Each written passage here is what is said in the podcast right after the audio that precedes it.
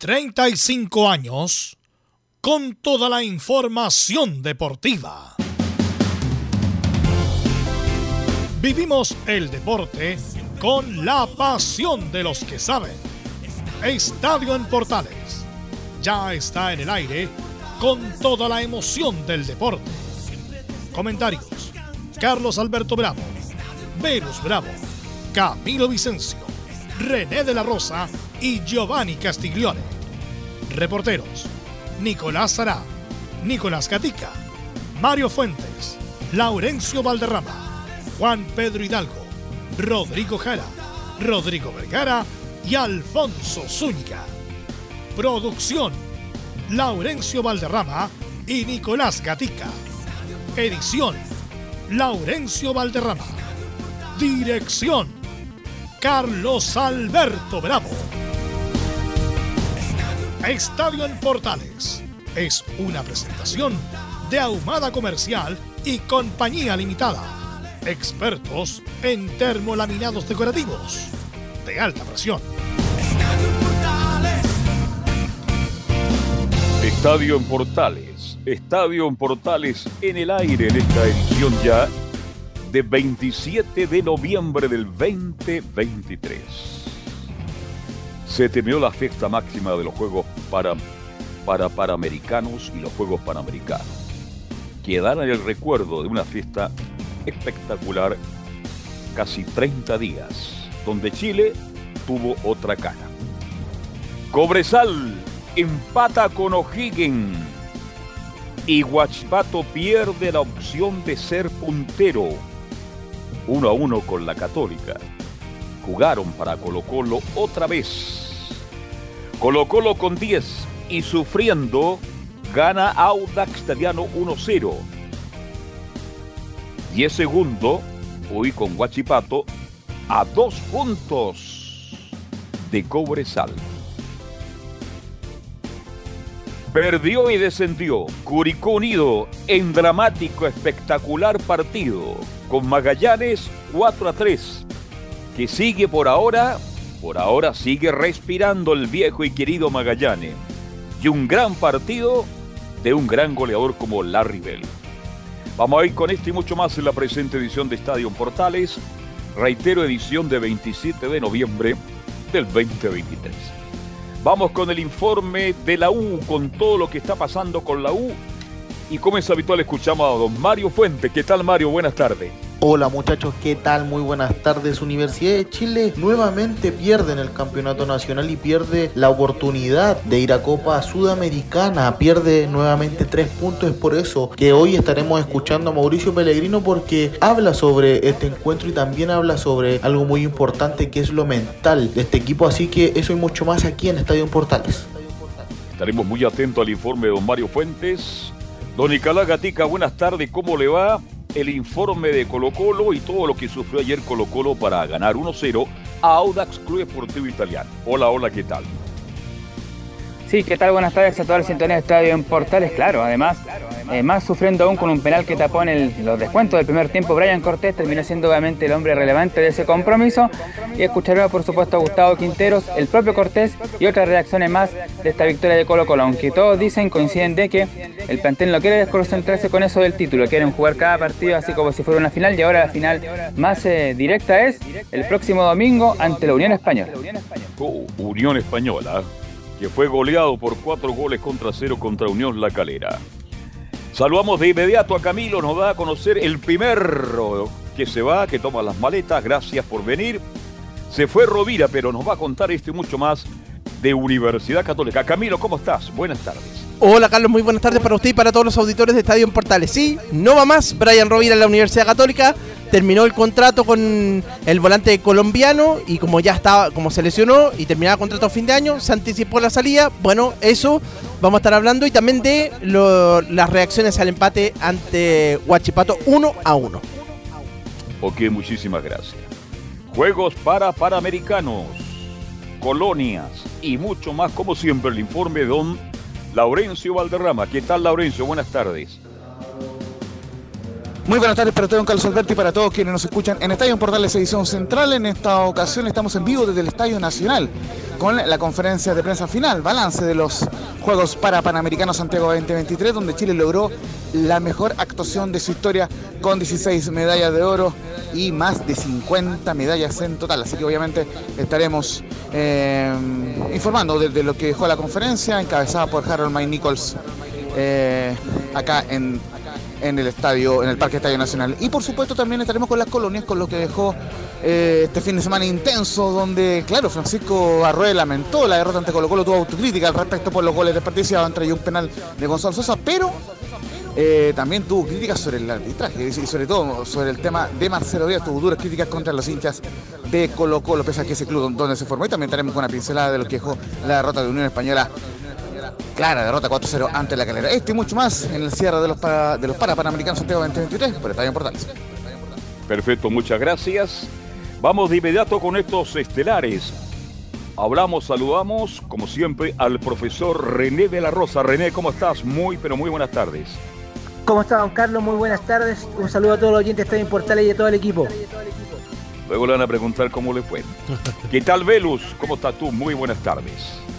Buenas tardes. Y Laurencio va a todas las que no había que ir. Y fue a. Exactamente. Bueno, pero bueno. Cosas, fue a saludar a Felipe Bianchi, a cosas que pasan. Claro, ahí se han abrazar, pero cuando había que había abrazarse, no, no, no, no, nos abrazamos. Bueno. Saludamos a Emilio Freises que está a cargo de la puesta en el aire. Tenemos polémicas, tenemos la revisión de todo lo que pasó en la fecha, de todo lo que va a pasar en estas dos semanas, ya que el 10 de diciembre tiene que estar terminado el campeonato. Así que hoy que, quédense con nosotros y disfrute de Estadio en Portales. Saludo a Emilio Freisas, lee el presente resumen informativo Camilo Marcelo Isas.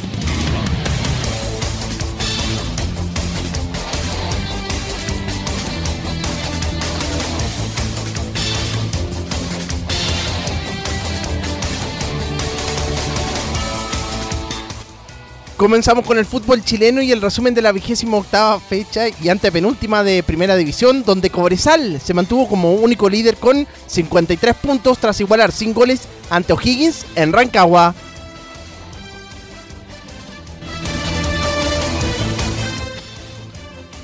Colo Colo, por su parte, subió al segundo lugar con 51 puntos por diferencia de goles, tras vencer 1-0 a Audax Italiano en la Florida, mientras que Huachipato quedó tercero con 51 unidades, tras empatar 1-1 ante la UC.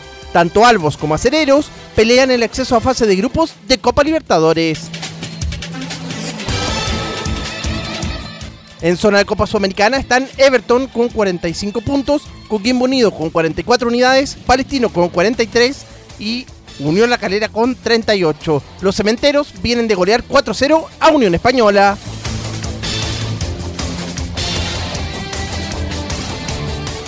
En cambio, Curicó Unido descendió a Primera B tras su derrota por 4-3 en el último minuto ante Magallanes como local, pues quedó con 23 puntos. En tanto, la Academia llegó a 26 puntos y aún mantiene opciones de salvarse, tal como Deportes Copiapó, que llegó a 30 puntos tras igualar 1-1 ante Ñublense de local.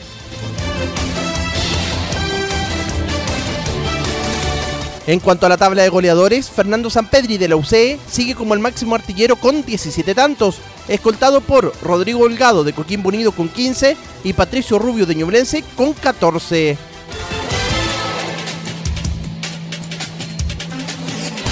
En primera vez, Santiago Wanderers y Deportes Iquique jugarán la final de la liguilla de ascenso. Mientras el decano del fútbol chileno venció 1-0 a Deportes Temuco en Valparaíso y ganó la llave con un global de 3 2, los Dragones Celestes golearon 3 0 a Deportes Antofagasta como local y ganaron la llave con un global de 5 2. En Chilenos por el Mundo, Real Betis de Manuel Pellegrini y sin el lesionado el portero Claudio Bravo venció 1-0 como local a Las Palmas y se ubica séptimo con 24 puntos tras la fecha 14 de la Liga Española. En Francia, Gabriel Suazo jugó todo el partido de la derrota de Toulouse por 1-0 frente a Niza como visita por la fecha 13 de la Liga Francesa, quedando decimoquinto con 12 puntos.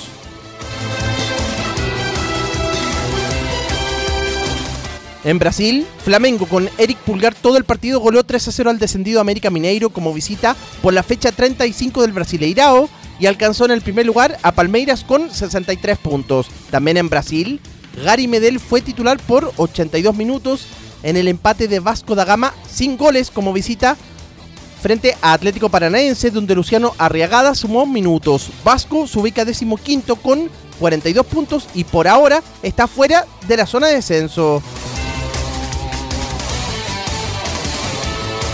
En cambio, Curitiba de Benjamín Kusevich, quien jugó todo el partido, descendió a la Serie B tras perder 2 a 1 ante Fluminense como visita y ubicarse penúltimo con 29 puntos. En Argentina, Huracán con Rodrigo Echeverría todo el partido venció como visita 2 a 0 a Atlético Tucumán y avanzó a cuarto de final de la Copa de la Liga tras ganar el grupo A. En el mismo grupo, River Plate con Paulo Díaz los 90 minutos igualó sin goles ante Instituto de Córdoba como local y también avanzó a la fase final de los 8 mejores.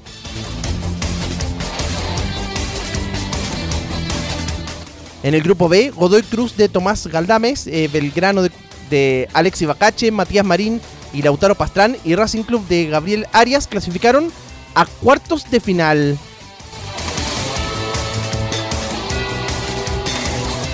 Seguimos con los Juegos para Panamericanos Santiago 2023 que tuvo su ceremonia de clausura en Cerrillos y donde el Team para Chile confirmó la mejor actuación de su historia con 16 medallas de oro, 20 de plata y 15 de bronce. El último oro lo consiguió Jaime Aranguis el domingo en el para badminton, categoría individual masculino WH2, tras vencer 21-15 y 21-11 al brasileño Julio César Godoy. En el tenis, Alejandro Tavilo se coronó campeón del Challenger de Brasilia tras derrotar en la final al argentino Román Andrés Burruchaga por 6-3 y 7-6 en una hora y 44 minutos.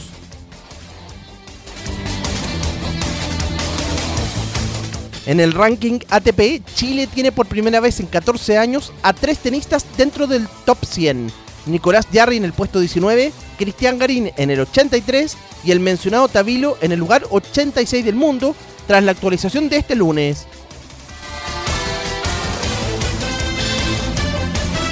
Cerramos con la Copa Davis, donde Chile recibirá a Perú entre los días 2 y 4 de febrero de 2024 buscando volver al grupo mundial. Además, Italia se coronó campeón de Copa Davis tras vencer en la final a Australia por 2 a 0 en el match final.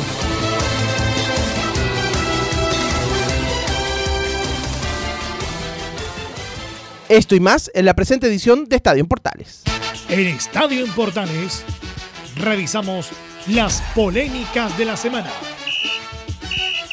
Junto al ex juez FIFA, René de la Rosa.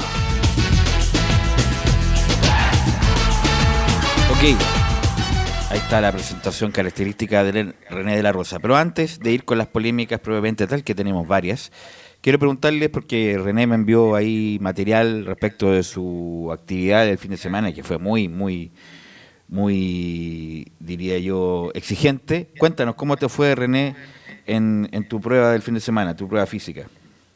Hola, Velus, ¿cómo están? Muy buenas tardes. Sí, bueno, eh, con referente a la actividad que tuve el fin de semana, en realidad uno eh, cree que son fáciles las cosas en la parte del deporte, pero lo que me lo que vi ayer, en realidad hay que es no es ponerse metas, sino que son desafíos, como bien lo decía la carrera, y sí que era un desafío subir a Valle Nevado a 3.000 metros de altura.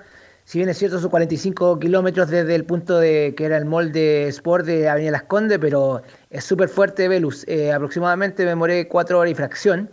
Eh, una, prueba súper exigente, el calor, así que de los 1.500 participantes, bueno, solamente éramos 400 o 300 y tantos que subíamos los 45, así que esos desafíos que me, que me planteo a veces hacen arrepentirse mentalmente, pero felizmente eh, la mente es la que prevalece y lo, lo pude hacer.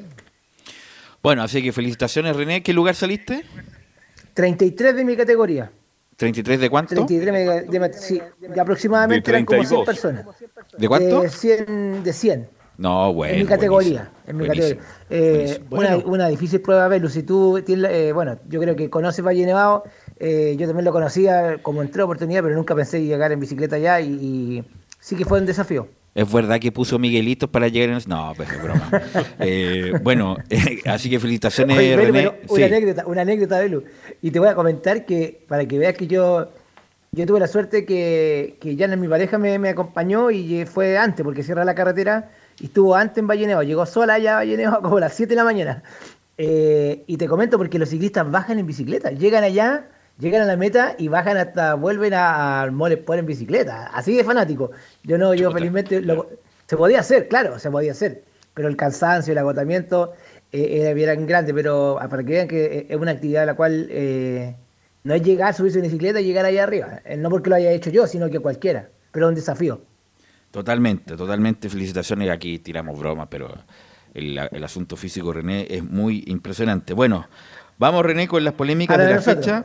Sí, vamos con las polémicas de la fecha. Jugó la U con Coquimbo el viernes con mucho calor en el Santa Laura. Dirigió este muchacho Manuel Vergara, que ya te digo que es, ma- es malito. Es malito no solamente por lo que cobró, no lo que cobró, sino por la conducción, por cómo uno ve cómo se maneja eh, este muchacho. Y bueno, por algo no arbitra en, en forma seguida partidos de importancia. Vamos con eh, la expulsión de Saldivia, que llega tarde, no sé si le da de la plancha, lo que pasa es que como el, el- talón de Holgado se enreda, como que eh, sale más, diría yo, como circense la caída de lo que fue. Pero ¿te pareció bien la expulsión de Saldivia? No lo había expulsado, la había puesto amarilla y el VAR lo tiene que corregir, René. Sí, bueno, eh, en esta fecha eh, se dio en dos ocasiones, que bueno, lo vamos a comentar también, la jugada por atrás, la llegada tarde del defensor en este caso, o del jugador adversario, y efectivamente hay un, un- tropiezo de- del- del- en este caso de la víctima del, pisotón, pero Saldivia con la fuerza, eh, eh, con la finalidad de, frenarse, efectivamente pone sus pies de- detrás de cerca al tendón de Aquiles, así que eh, correcta la tarjeta amarilla, pero que también muy bien la desempeño en la base de la, lo que quiere el VAR ahora, lo que quiere la comisión, lo que quiere FIFA, es que para eso se utiliza el VAR. Y esa es la justicia, y bien expulsado Saldivia, si bien es cierto, una jugada en la cual en algunos partidos pasa inadvertida, pero en este no fue la ocasión, y bien por eh, el trabajo en equipo eh, con asunto al VAR. O- así es, porque el VAR es que justamente el que enmienda el, el primer cobro de Vergara. Vamos con la segunda, René, y aquí hay polémica, sí. Porque se quejó amargamente Toselli, oye, nos viene a hacer charla eh, una vez por mes, ¿para qué? Para que lo que pasa en la cancha justamente indiquen otra cosa, justamente en las pantallas cuando van a hacer la charla respectiva. Hay una mano de Cordero, producto que primero toca en el pie y rebota en la mano. Eso dijeron en las charlas según los jugadores de la U que eso no era penal. Vergara no Bueno. lo ve, lo llama al VAR y dice, oye, fue mano, pero antes de la mano tocó en el pie. Entonces, ¿quién entiende René de la Rosa? Sí, por supuesto. Bueno, para una de las eh, características de para sancionar una mano y especialmente dentro del área donde es lo más importante, hay que graficar ciertos puntos los cuales el VAR se, se guió en este caso y Vergara no, no, no fue así, eh, que es pega en el pie y hay un rebote, vamos a ver si es una mano natural, natural de corrida. Esa mano que está este jugador no es natural, aumenta su volumen, va arriba la mano.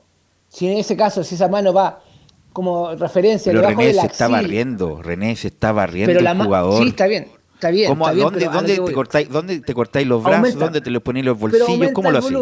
Es la opción que tiene el defensor, claro, pero aumenta el, el- su, su volumen. Y, y esto lamentablemente pega en el pie y pega en la mano que va a una mano arriba. Pero, pero arriba. René, antes de pegar directo en la mano, pega en el pie. Pega en el pie, sí. Entonces, ¿cómo es la cosa? ¿Es una o la otra? Entonces, por eso lo que da, no, no, no, lo que da molesta, es, oye, pero ¿cuál es el criterio? Si primero tocan el pie, de no mediar, no tocan el pie, no es mano, justamente porque rebota en el pie, tocan la mano, es mano. Entonces, eh, no sé Lo que voy yo, Perú, una, una Bueno, ¿cuál es la una explicación? pregunta, y no, y no te voy a, pedir- no te, voy- no te voy a poner a ti ahí en la parrilla qué caso tiene. Pero para ti una mano natural, es una mano natural. No, no, no, no, es que si hubiera tocado directo en la mano, te la doy, en mano. Pero primero toca en el pie, eh, por lo tanto hay un rebote. Y ahí dice la norma, si es que toca en el pie y después la mano, se exime de responsabilidad del infractor. Entonces, Sí, ¿en qué eh, quedamos? En realidad, mira, e, es una mano la cual es sancionable y también a criterio del árbitro también, porque aquí podemos utilizar el criterio. Vergara puede René, al es interpretación, ¿no? René, es interpretación. Es una interpretación, claro. Pero que está la norma que, René, disculpa que sea. Claro, pero que sabes ponga... Velus, mm. yo estoy contigo, Velus, yo, para mí no es penal. Pero viendo ayer el partido Godoy Cruz, Boca Juniors, ocurrió la misma jugada, idéntica. Y Gambetita dijo, pero por favor, ¿qué está interpretando el juez? Vale decir, pero el juez dijo penal. Si hubiera tocado. Entonces, interpretación. Claro, pero toca primero en el pie y después la mano. Claro, si hubiera tocado la mano, te la doy, René. obviamente fue con la mano muy abierta. Nada que decir. Incluso Camilo lo dijo en la transmisión. Muy abierta. Pero yo no había, no lo había visto que primero toca en el pie, por lo tanto un rebote y después la mano. Sí, bueno, la verdad es interpretación la cual aquí eh, el VAR, si bien es cierto, eh, plantea la jugada, muestra la jugada y bueno, definitivamente, como bien dice Vergara, el que toma la decisión, eh, esté correcto o no correcta, porque es una, es una jugada de árbitro, en este caso, la interpretación lo que hizo Don Carlos. Eh, no hay intención, interpretación en, la palabra. Bueno, hay que decir que bueno, el bar el que llama a Vergara va a ver la imagen y le dice, oye, mira, fíjate la típica de los audios del bar y, cobra Vergara. Pero independiente que estuvo bien en la primera, ya que yo creo que fue expulsión de Saldivia, pero más allá de estas dos polémicas, uno ve, René, en la, en la conducción del arbitraje cómo se, cómo se maneja en general cómo se relaciona con los jugadores, si es directo o no en, o, tiene decisión para cobrar. Y ahí a Vergara yo no lo vi bien, ¿ah? lo vi incluso medio nerviosón. No sé si era por, el público que estaba encima, no lo demás, pero a Vergara no lo vi bien. No, a René, no sé cómo te parece como árbitro en general. Se ve muy eh, inocente, un, muchacho que la cual muy eh, inocente, ¿a qué le, eh, me refiero yo?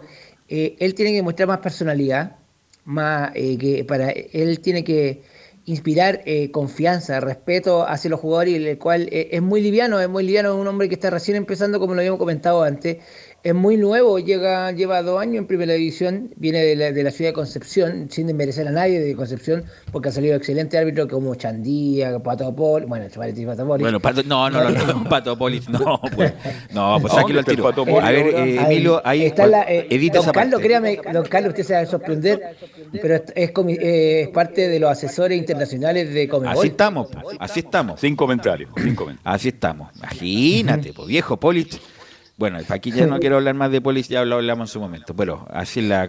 Bueno, eh, vamos con el otro partido, René, el partido de la Católica con Guachipato, y ahí nos va a ayudar Camilo, eh, la polémica del penal de Cajelmacher. No me recuerdo a quién le hace la falta, porque incluso la imagen de televisión no lo, no lo logro distinguir. Eh, como que lo toca abajo, lo toca arriba, lo hace una, una, una, sujeción, como se dice ahora, y después lo suelta. ¿Qué te pareció a ti, René?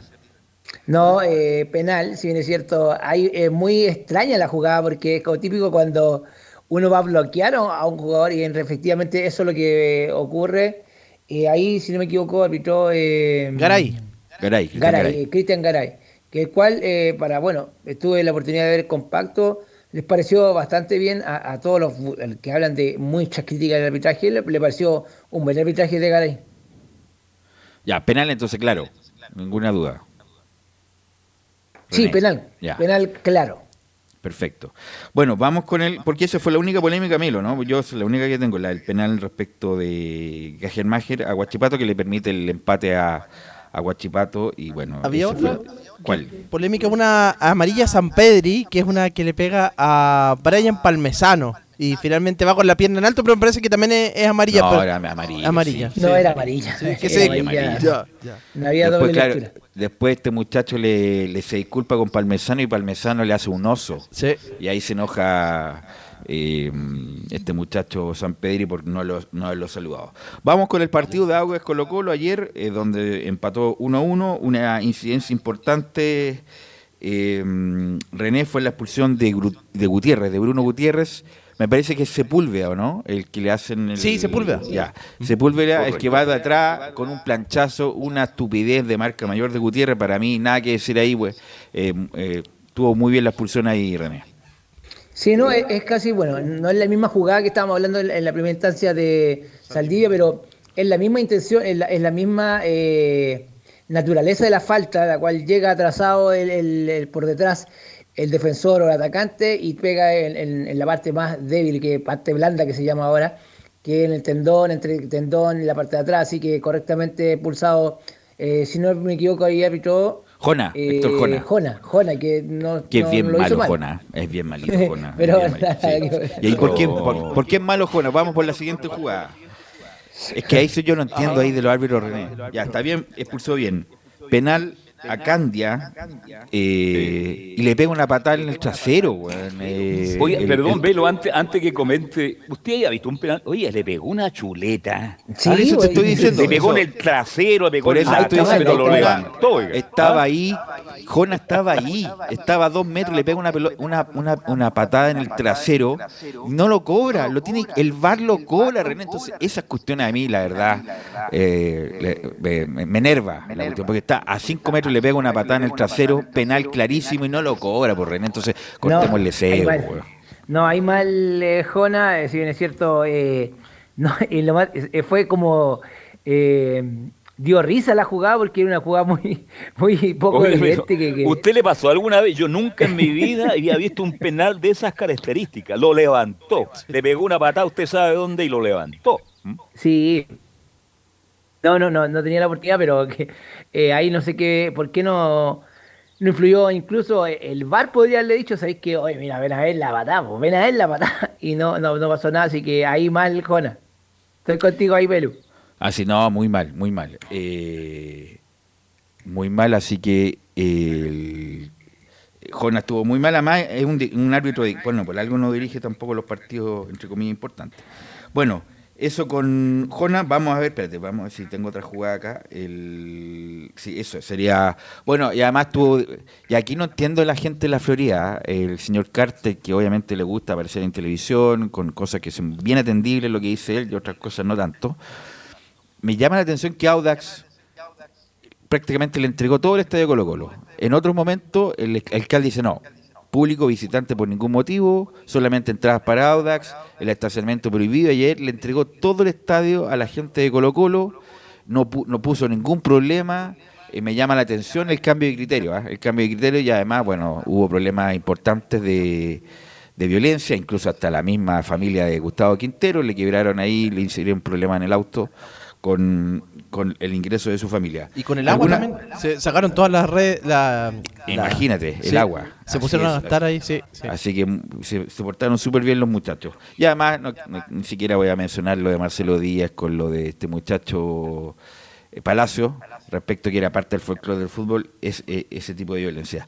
¿Alguna otra polémica para preguntarle a René? ¿O alguna pregunta para René? ¿Alguna que, que haya quedado en el tintero? ¿No? No, no tengo ninguna yo. En general, René, ¿cómo estuvo? Bueno, en general yo vi también los partidos de la B. No hubo problema. Ayer el partido de Magallanes con Curicó, que se jugaba la opción de la permanencia. No hubo, a, a excepción de estas polémicas que mencionamos, por algo son polémicas, en general el resto no hubo problema, René. Sí, eh, recordemos, eh, Belu, que también destacar, hay que, hay que destacar también lo bueno que y la buena eh, oportunidad de designación a los más experimentados, como fue Cabero en Cabero y Felipe González en esta instancia en la cual Magallanes todavía sigue respirando y Curicó lamentablemente eh, perdió la categoría.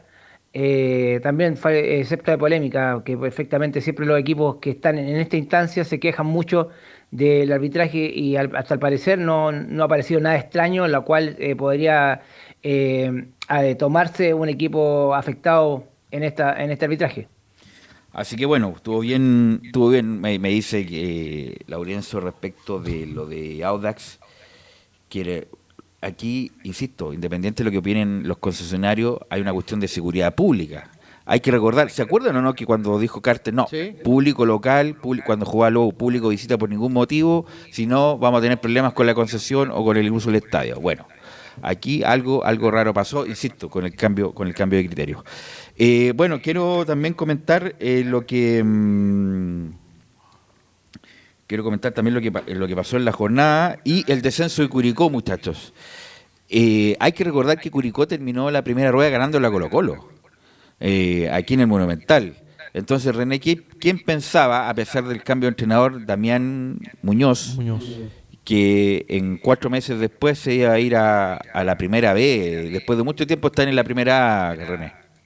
Sí, una pena, una pena de verdad, eh, como todo equipo que baja pierde su categoría. Algunos se la merecen, algunos no, pero en este caso eh, yo conozco personalmente, me tuvo muy buena experiencia ir a dirigir a Curicó, eh, la gente bien fanática, de cosas, pero eh, un equipo el cual yo pienso que no pensaba, valga la redundancia, estar en esta instancia, imagínate, volver a la primera vez. Eh, bueno, van a volver los clásicos, ¿no? Ranger Curicó. ¿O no? Ranger está en, en segunda. No, Ranger está, en primera, vez. Primera vez. al menos va a volver los clásicos, los clásicos de eso tan famosos ahí de, de, la región de, del Maule, por ahí. Yo no sé lo que pasó con Curicó, Velo, porque no olvidemos que hace menos de 6, 8, 9 meses estaba en Copa Internacional, era un equipo bien parado, bien difícil, equipo difícil. Difícil, con mucha gente en el estadio. Obvio que el arquero Santander, tengo entendido, ¿no? se comió algunos goles ayer. Le ha hecho falta en el último tramo el trabajo de, Cerda, pero así y todo. Yo creo que Curicó, lamentablemente, esto del cambio de técnico, yo no sé si le favoreció, ¿no? Da la sensación que no, porque Rifo, yo lo vi asustado ayer todo el partido. No, pero Rifo estuvo al final, no, no tenía nada que hacer. El que dejó la embarrada fue el JJ Rivera que lo, trajeron para enmendarse esta situación y lo... El amigo Marcelo Sala, dice usted.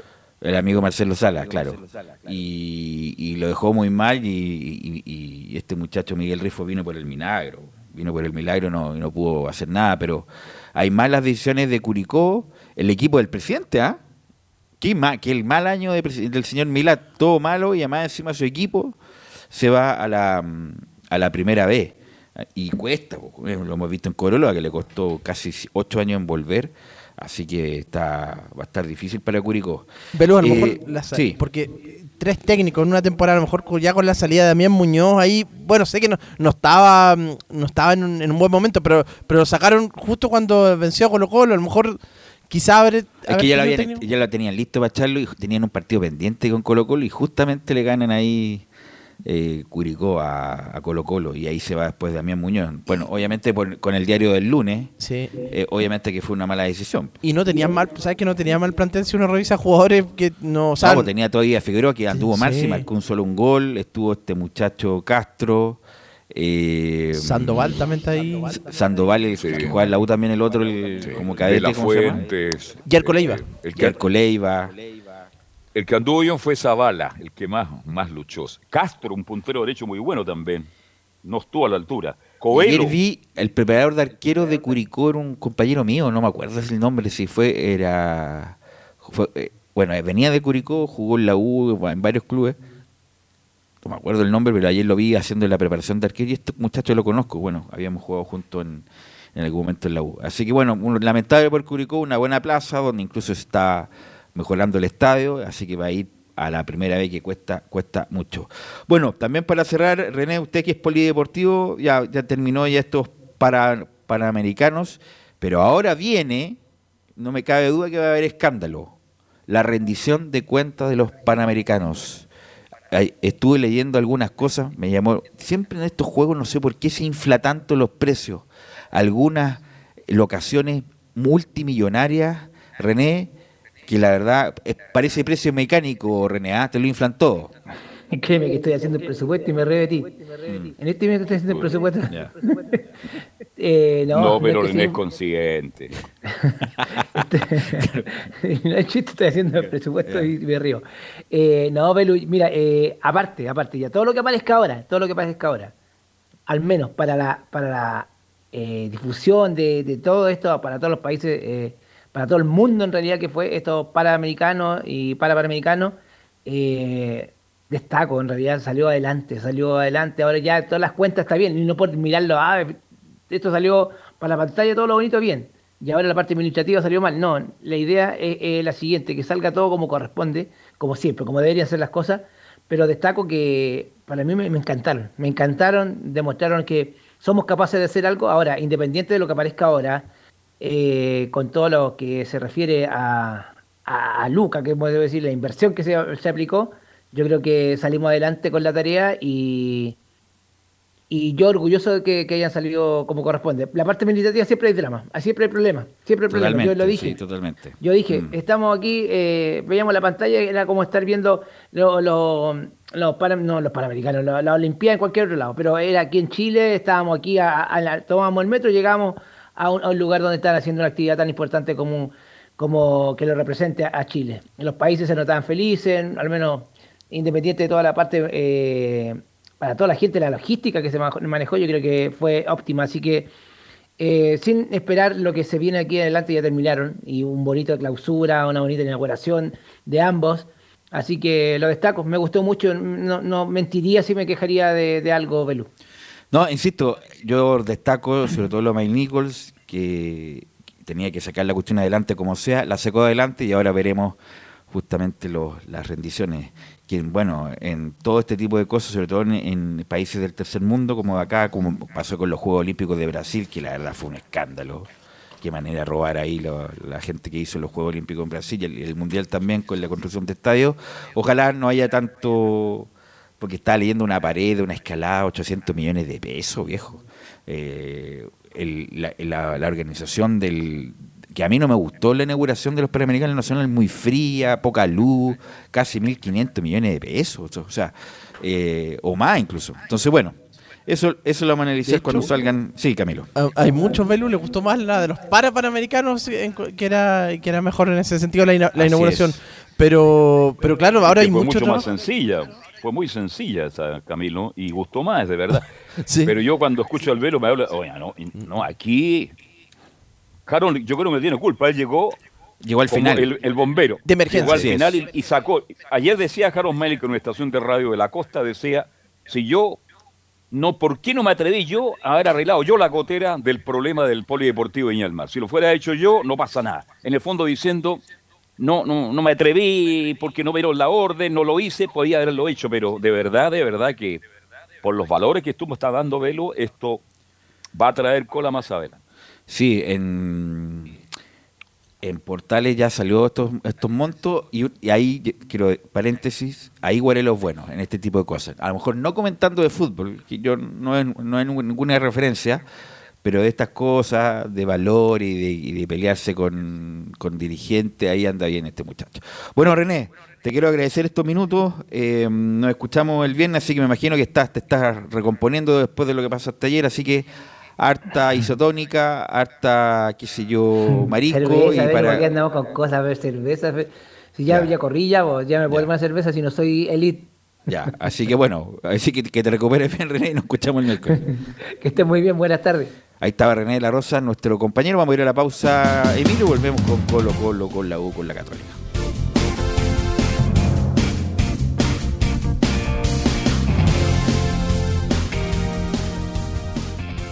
Radio Portales le indica la hora. Las 2 de la tarde, 11 minutos. ¿Quieres tener lo mejor y sin pagar de más? Las mejores series de televisión, los mejores eventos deportivos, equipo transportable, películas y series 24/7. Transforma tu TV a Smart TV. Llama al 973-718989. Twitter arroba panchops. Visita www.radiosport.cl, el sitio web de la Deportiva de Chile. Programas, noticias, entrevistas y reportajes, podcast, radio online y mucho más. Todo lo que pasa en todos los deportes lo encuentras en www.radiosport.cl. La Deportiva de Chile en Internet. Termolaminados de León Tecnología alemana de última generación. Casa Matriz, Avenida La Serena, 776, Recoleta. Fono 22 622 5676. Termolaminados de León.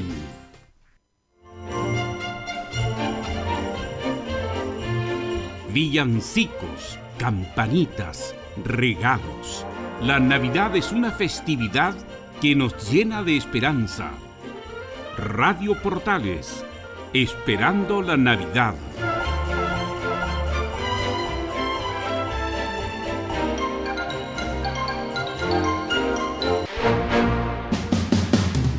Entre marco grande y marco chico, media vuelta y vuelta completa.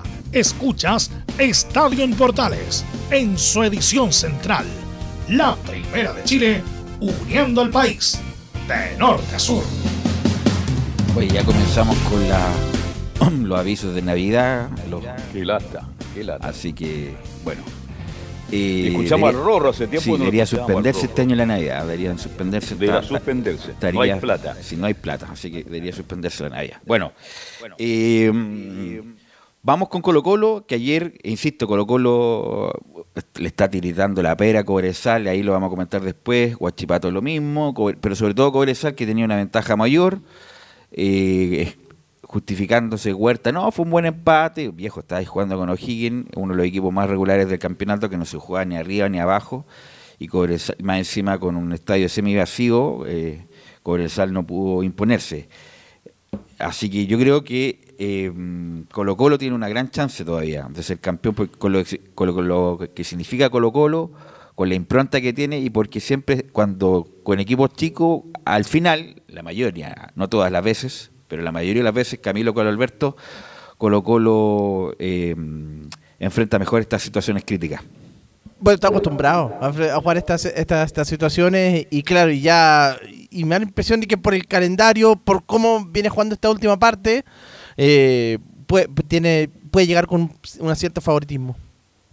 Colo Colo tiene jerarquía, pues sí, está demostrando Cobresal y Guachipato que no tienen jerarquía.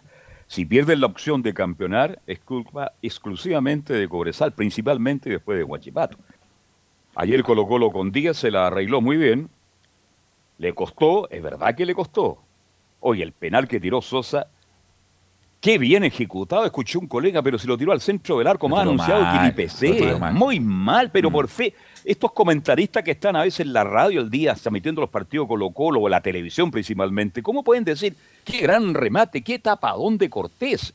Estaba más anunciado que el IPC, mal Auda. El primer tiempo de Auda fue para el olvido ayer, no jugó Auda el primer tiempo. Levantó en los segundos Con la expulsión, 45. después de la expulsión Exacto. levantó. Ahí apareció Marcelo Díaz, ¿eh? Y ahí mejoró Auda, pero el primer tiempo para el olvido de Auda. También mejoró bien este, este chico Sepúlveda que tiene buena zurda, ¿eh? pero Le pega muy bien, muy bien. tiene buena zurda. eh, ¿Qué le faltará a este muchacho para ser eh, indiscutido? ah? Pero es un buen jugador, eh, tiene buena zurda, es, es- es además inteligente para jugar. De hecho, en ese Eh, primer tiempo, sí. Belu, las dos únicas llegadas de Audax fueron con esos remates por el sector izquierdo ahí de, de Sepúlveda. No, muy tibio Audax el primer tiempo, de no mediar la expulsión, Colo Colo yo creo que lo hubiera ganado tranquilamente. Y no Colo Colo, bueno, estaba metido en el, en el partido y ganó de buena manera. Así que vamos con Nicolás Gatica, que nos va a traer todo el informe de la buena victoria de Colo Colo, que lo deja solamente a dos puntos de Cobresal y también en la misma línea de puntos con Guachipato Nicolás Gatica. Claro, ahí hablaban eh, justamente de Cobresal, el equipo eh, del norte, claro. Enfrentó a O'Higgins de Rancagua ya en, en el Teniente. O'Higgins de Rancagua creo que ha ganado un solo partido, dos, y uno se lo ganó justamente a Colo Colo ese 5-1 a comienzo de año, y me parece que es otro más por ahí que ha ganado ahí, no mucho más. Entonces, claro, ahí tenía en el papel todas las de ganar el equipo de Cobresal, no la aprovechó. Guachipato también, porque Católica venía incluso de perder de fea manera ante la U por goles a uno, pero tampoco pudo aprovechar jugar de local. Y claro, el equipo colocolino está con 51 puntos, igual que el cuadro de Huachipato, pero tiene mejor diferencia de gol. Y por esa diferencia de gol ahora en la que Colo Colo estaría quedando segundo y Huachipato tercero, y con eso entonces el equipo colocolino estaría por lo menos consiguiendo el segundo objetivo. El primero es ser campeón y el segundo es estar en el, por lo menos en el primer eh, y segundo lugar para clasificar directo a la Copa Libertadores 2024, recordando que si pasa como Chile 3 o incluso como Chile 4 ganando la Copa Chile, que la otra final que le queda el día miércoles 13 en Iquique, eh, tiene que pasar fase previa y dos fases para ir a la fase de grupo, así que eh, de momento está de forma, yendo de forma directa a la competición del 2024 y eso es bueno, ese es el primer objetivo. Durante el partido, claro, comenzó ganando los tres minutos con un tiro de esquina muy bien ejecutado por Leonardo Gil abierto y Eric Wimber marcando su primer gol ahí en el equipo de Colo Colo. ¿En qué momento, no? En ese partido ante Audax Italiano, marcando de cabeza, dejando parado al portero Tomás Omay. Después, claro, antes de la expulsión, tuvo Colo Colo el segundo un remate de Leandro Venegas frente al portero que pegó en el travesaño y picó afuera y de ahí la jugada siguió. Y en la segunda pelota fue esta infracción de Bruno Gutiérrez que dejó a Colo Colo, claro, prácticamente 80 minutos con un jugador menos. Ya le había pasado el partido frente a Palestino, que en esa oportunidad el conjunto de la cisterna se aprovechó con un hombre de más, aunque también ganó con un penal ahí, ahí apenas el equipo de Palestino, pero lo aprovechó. Audax no lo hizo, tuvo ese penal de Gonzalo Sosa, ya lo comentaba en la primera media hora, esa fuerte infracción de Falcón. De hecho, estaba tan ofuscado Falcón entendiendo que se equivocó en esa jugada en el penal que después no quiso hablar sobre el final. Cuando pasaron los jugadores, generalmente Falcón es uno de los que siempre conversa con la prensa y dijo que no hizo el gesto justamente porque estaba algo enojado porque cometió ese penal que afortunadamente para Colo Colo, Brian Cortés lo pudo atajar de buena manera. Así que se finalizó el partido con esa ventaja 1 a 0 y hablaron varios jugadores en la zona mixta también por supuesto el propio técnico del conjunto de, Colo Colo, nos referimos a también a, Gustavo Quintero. Vamos a escuchar primero a Eric Wimber, que fue el que convirtió el gol del triunfo para el equipo de Colo Colo. Y dice el lateral Eric Wimber, contento por el gol, pero fue un triunfo de todo el equipo. Bien, obviamente contento por haber aportado con el gol pero es un triunfo de todo el equipo, eh, aguantamos todo el partido con un jugador menos, así que es un tremendo triunfo para todo el equipo y demostramos la garra que tenemos. Como dices tú, fue, fue muy difícil, eh, pero el equipo cuando no se puede demostrar el fútbol saca los huevos y la garra que lo caracteriza, así que por eso muy tranquilo y también contento. Nosotros estamos preocupados de nosotros mismos, tenemos que hacer nuestra pega, si no, no sirve de nada, si nosotros enfocamos en lo que nos toca y seguir el próximo fin de semana. Bueno, creo que cuando estuvimos 11 contra 11 estuvimos muy bien, creo que nos, nos vimos bien, eh, obviamente la expulsión nos condiciona, pero creo que el equipo está funcionando muy bien y en complemento completo. No, muy contento obviamente por el gol, pero como dije antes, este es un triunfo de todo el equipo. Ahora no entendí el cambio de Gila. Eh, Gil es importante para las pelotas de el, el, gol es una muy buena ejecución de Gil, que se la pone prácticamente en la media luna y ahí aparece. ¿A dónde está la defensa de Auda en el gol? No, pero por eso. Por eso te digo, más solo que un amigo mío.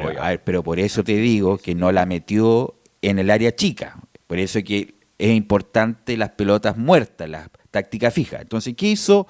Me imagino que es una cuestión preparada. El Gil no la pone ni en la área chica, ni en el primer palo, ni en el segundo palo. La pone afuera, afuera del alcance del arquero de los centrales que están con la digo, ¿Dónde está la defensa? Entonces, eso está bien, está trabajado, está muy trabajado, pero ¿dónde está la, la pone prácticamente, la pone Estaban todos en el primer poste, Prácticamente la pone en, en la media luna, sin marca Bimber, además el, rival siempre tiene que poner uno en la media luna por el caso por el rebote, es una cuestión básica de, marca.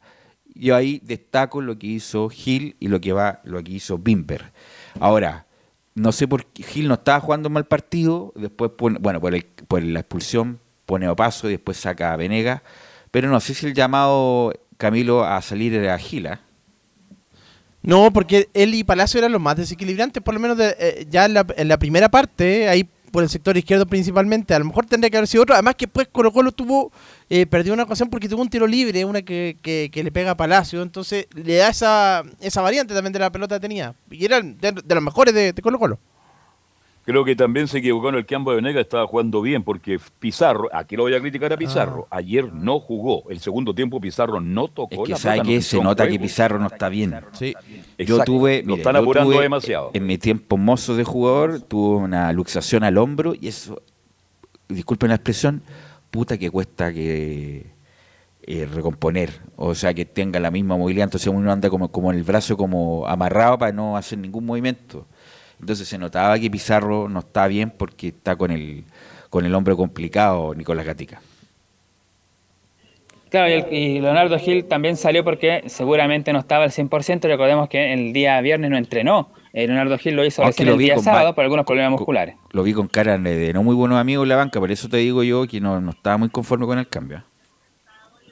Claro, pero debe haber sido por eso, que no estaba al 100 como el día viene no entrenó, el caso de Damián Pizarro, claro, tenía este problema en el hombro, seguramente ya próximo fin de semana con Unión Española, deberá, ya con una semana más de trabajo, deberá estar al 100%. Y habló también, por supuesto, la, la, figura del partido. El primero fue Bimber porque hizo el gol y el segundo Cortés, que justamente evitó el tanto del empate. Y dice Brian Cortés, un poco lo que sintieron los hinchas de Colo Colo también en el partido, dice aquí el portero Brian Cortés, nos tocó sufrir.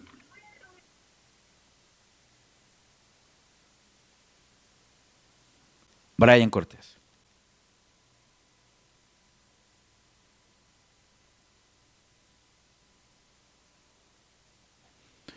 Nicolás, ya vamos a estar con Cortés. Bueno, a ver si podemos adelantar con, con otro jugador. Vamos con eh, eh, Ramiro González, que entró también los minutos finales en el compromiso, justamente para eh, Falcón, que tenía tarjeta amarilla. Bueno, escuchamos a Ramiro González, si es que lo tenemos por ahí, dice el defensor Ramiro González, fue un partido duro. No, la verdad que contento, fue un partido duro, creo que se nos hizo todo mucho más cuesta arriba después de la expulsión ahí de, Bruno, pero bueno, pudimos, pudimos resolverlo, sacarlo adelante, así que bueno, estamos contentos sabiendo de que quedan todavía dos finales más, que, vamos a ganarla y, bueno, eh, después esperar a ver qué pasa más de arriba. Como te decía recién, la verdad que contento, concentrado y pensando solamente en lo que viene.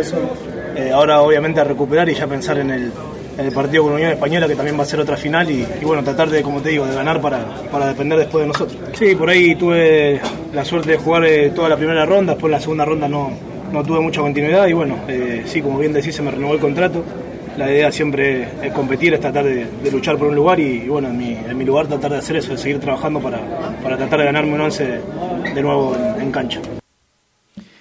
¿Tenía renovación automática este muchacho Gatica?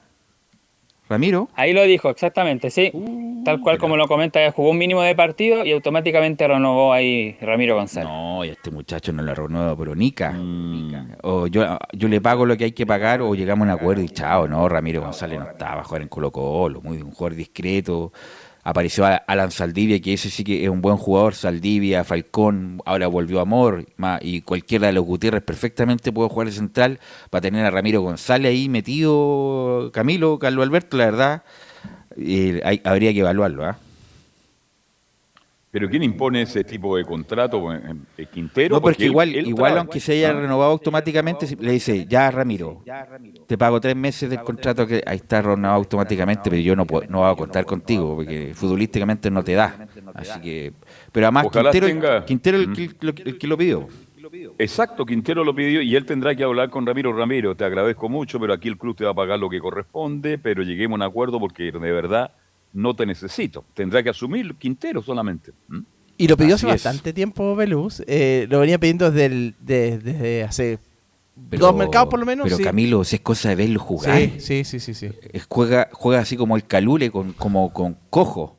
Entonces, no, la verdad, Ramiro González, insisto, Colo Colo tiene central, tiene al peluca, tiene a Amor que estará listo está Alan Saldivia y cualquiera de los dos Gutiérrez eh, puede jugar de central, incluso Bimber te puede jugar de central. Entonces, eh, la verdad, eh, yo gerente deportivo buscaría la salida de Ramiro, pero como no soy, da lo mismo Nicolás Gatica. Y Velo y el otro Costa, el uruguayo este, o argentino. No, pues el, Bouzat. que venía de ver, claro. También, no, no, no, el otro central. Ah, mire, se me había olvidado. de los Santos. De los Santos, ¿verdad? Sí. Imagínate, los Santos, hasta nosotros nos olvidamos del asunto y ese muchacho también está metido. Entonces, bueno, si Colo Colo quiere hacer algo importante, porque yo creo que Colo Colo va a jugar la Copa Libertadores, no me cabe duda de eso, bueno, tendrá que ahí ajustar ahí los centrales, Nicolás.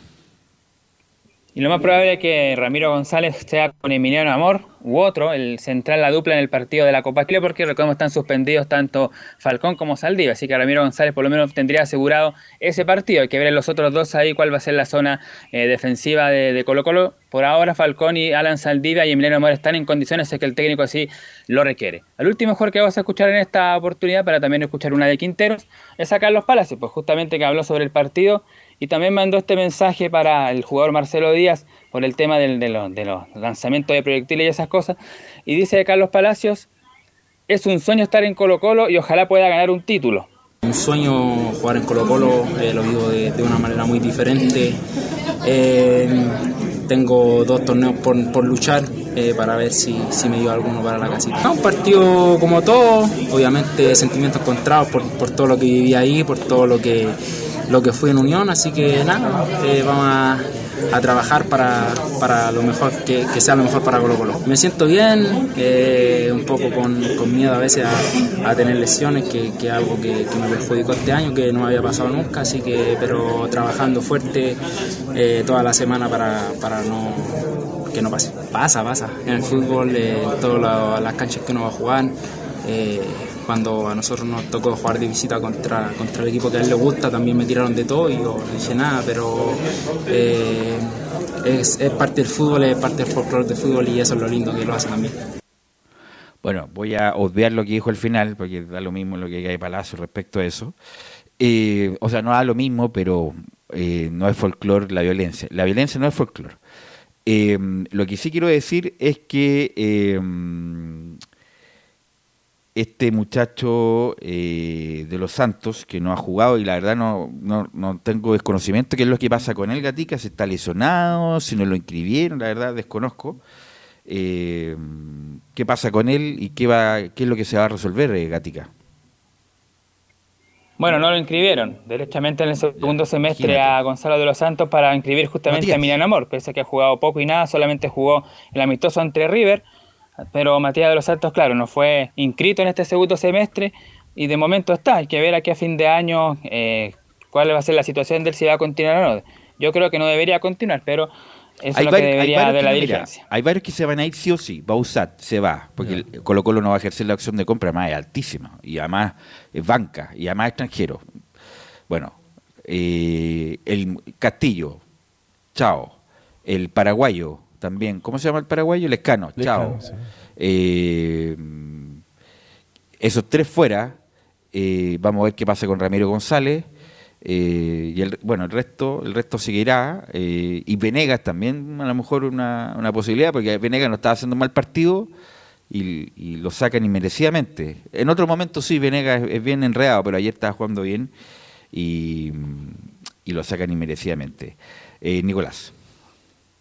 Bueno, vamos a escuchar la última en el día de hoy, a Gustavo Quinteros, que lo que habíamos comentado, pues, tanto Quinteros como los jugadores esperan que esto se juegue como una final, solamente apuntar al partido siguiente, a la Unión Española, ganar el partido y ahí ver qué va a pasar con los demás rivales, Huachipato y también el conjunto de Cobresal.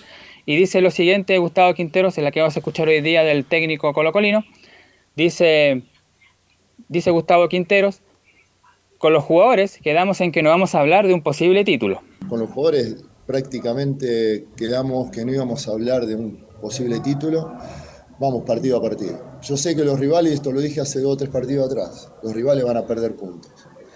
Entonces nosotros nos tenemos que enfocar en cada partido, no gastar energía, energías en pensar en los resultados de los otros, sino ganar los nuestros, tratar de ahora recuperar la cantidad de jugadores que tenemos afuera por lesión, tenemos suspendido también eh, a Pavés y ahora a Bruno, eh, recuperar a Fuentes, recuperar a Parra, eh, a un montón de jugadores que tenemos ahí tocados, eh, para poder el próximo partido jugar mejor o jugar como lo veníamos haciendo, siempre en busca del resultado y poder ganar nuestro partido, hacer nuestro trabajo y, y después, si los demás pierden puntos, mucho mejor. Ahora, eh, muchachos, aquí quiero su opinión. Colo Colo juega el sábado a las 6 de la tarde. Eh, El domingo, domingo. Domingo, perdón, 6 de la tarde con la Unión Española, que es un equipo que, como diría algunos amigos que teníamos en común, están muertos. O sea, Unión Sí. Española se vino abajo. Se vino ese abajo. arquero que trajeron, que vuelva, que vuelva los juveniles, Unión Española al arco. O sea, está muerto. Y además, con lo- y, y a, a- a lo que voy, termine con Curicó, que está ya descendido. Entonces yo creo que por eso Colo Colo tiene la primera opción de ser campeón. Además que la U Independiente, y ahí que quiero la opinión, Independiente que juegue mal, juegue bien, es irregular y todo lo más, pero va a ser partido, me imagino yo, con Coresal. Entonces, ¿va a ser partido la U o va a ir a menos, estoy haciendo un disparador nomás, con Coresal por darle el título a Colo Colo Camilo Carlos Alberto? No, va, a ir a jugar. La U tendrá, tiene que ir a jugar, si igual y, y por, por, por luchar algo, por, por mantenerse en la Copa Sudamericana, mostrar algo algo bueno, así como lo que hizo contra la Católica. Me imagino que uno un- ese tendrá que ser el pensamiento de la U. No, la U va a ir a jugar el partido de su vida ya, porque. No sé si ajá, eh, bueno, es que la U juega como juega nomás, pero va a ir a jugar de la mejor manera posible porque necesita, porque el partido que perdió el otro día, un partido muy extraño, ya lo vamos a analizar, pero la U va, va por los tres puntos. Ahora, si Colo Colo es campeón, entra directo a la Libertadores, ahí se abre un cupo más para la U, ¿no? No, no, por la Copa Chile, más. es por la Copa Por la Chile. Copa Chile. Pero lo Por que pasa Copa es que, Chile, claro. es que la U tiene, tiene, bueno, de ahí pues, vamos a hablar de la U, tiene a, a Católica y a Calera encima de la... Por eso era, era tan importante ganar con Coquimbo. Y bueno, después Es que a a hablar de los Fernando no hay como dar en la Fernanda. Pero el punto es que Colo Colo juega con la Unión, que es uno de los equipos peores de la segunda rueda, y juega con Curicó, que está descendido, y además la U juega con Cobresal. Entonces, bueno, si llegara a ganar Cobresal, ahí eh, le, saca dos puntos Colo Colo, eh, tres por jugar en la última fecha, y juega más Cobresal, juega con la Unión en la última fecha. Y Guachipato, que era otro Belú, que visita a Ñublense, que también Ñublense con Caputo mejoró también. Mm, sí, así es. Así que ahí viene todo el todo el morbo esto, si la U le da la pasada, si va a jugar en, obviamente que la U va a jugar en serio, si, independiente de, del, del resto, la U se está jugando sus propias cosas. Nicolás Gatica. Claro, la Unión Española, ahí lo va a comentar seguramente Laurencio en su bloque, no sé si son nueve o diez partidos consecutivos que no ganan, pero ahí lo va a comentar ahí Laurencio, así que es bastante difícil, y Unión Española tiene que enfrentar a Colo Colo y a Cobresal justamente, así que a lo mejor puede perder con los dos. Y ya está programada la última fecha, va a jugar Colo Colo. Cobresal. Unión, pues podría perder, Unión ah, Española podría perder con Colo Colo y Cobresal, que son sus próximos rivales. Y el viernes 8 de diciembre a las 6 de la tarde ya se programó la última fecha, ahí Colo Colo va a enfrentar a Curicó ese día feriado.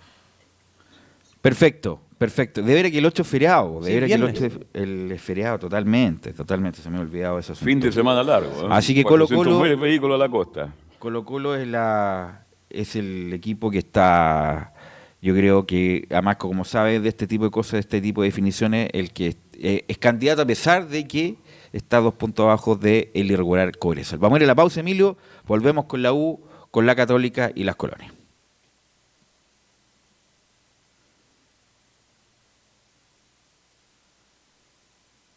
Pausa.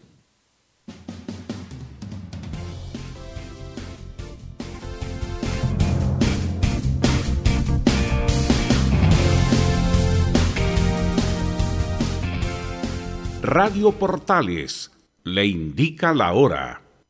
Las 2 de la tarde, 34 minutos. Lleva al siguiente nivel tus eventos, ceremonias, conciertos y potenciando tu audiencia con DS Medios. Servicio de transmisión de TV en circuito cerrado y vía live streaming HD. Tecnología de punta y un equipo profesional nos permiten realizar transmisiones sin cortes y con la más alta calidad.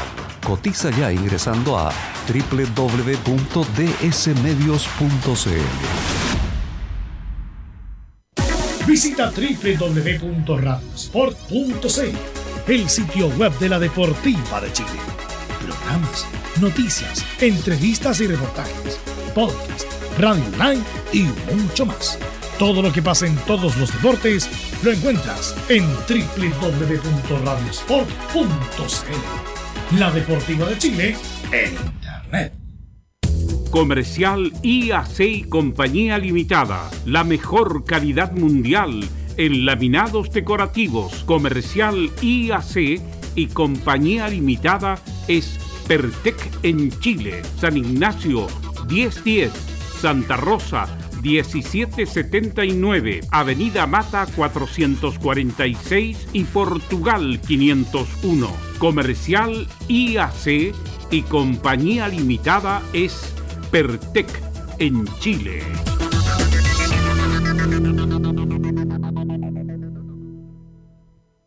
Desde todo Chile. Desde todo Chile. Y para todo Chile para todo Portales Digital está en todas partes. www.radioportales.cl Un acercamiento electrónico a todo lo que pasa en el fútbol. Escuchas Estadio en Portales en su edición central. La primera de Chile, uniendo al país de norte a sur.